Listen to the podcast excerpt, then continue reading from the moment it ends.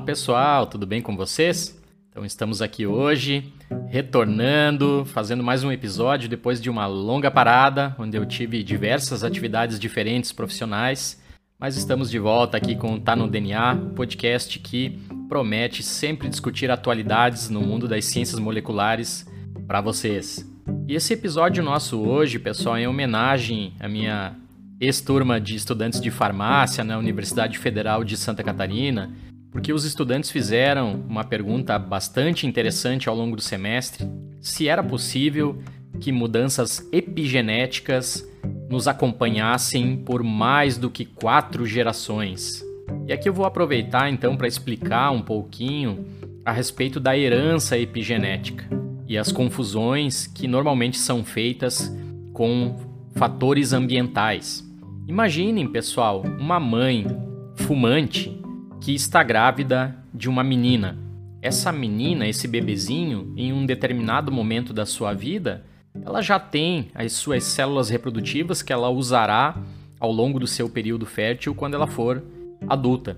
Ou seja, nós estamos falando aqui de uma situação onde a mãe grávida de uma filha, no caso de fumar, pode estar afetando ela mesma, a própria mãe, afetando a sua filha, o bebezinho, e afetando seus futuros netos através das células reprodutivas que já estão formadas e prontas no seu bebezinho, na sua filha.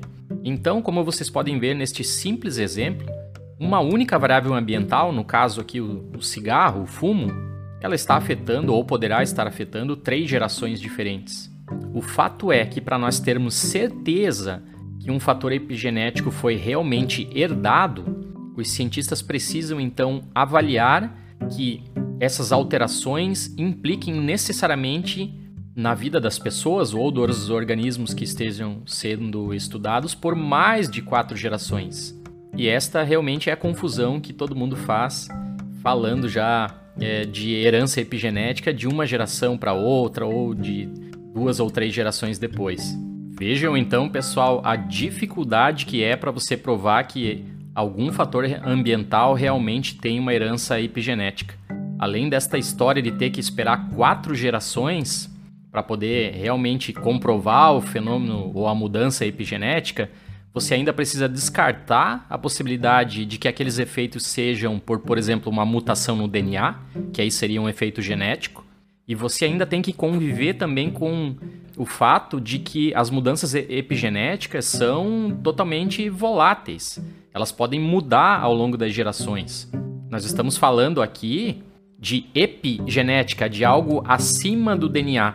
Então, essas substâncias químicas que aderem ao nosso DNA e que fazem a cromatina ficar mais ou menos condensada, elas podem rapidamente mudar se a condição ambiental se modificar. Então, é um campo de pesquisa realmente fascinante, mas bem complexo e bem difícil.